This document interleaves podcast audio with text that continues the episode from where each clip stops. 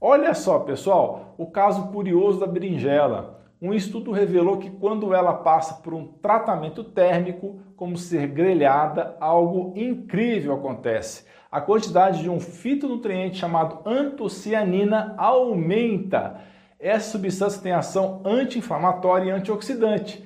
Isso significa que ao grelhar a berinjela, seus antioxidantes são turbinados, o que pode ajudar a melhorar a pressão sanguínea e equilibrar os níveis de açúcar no sangue.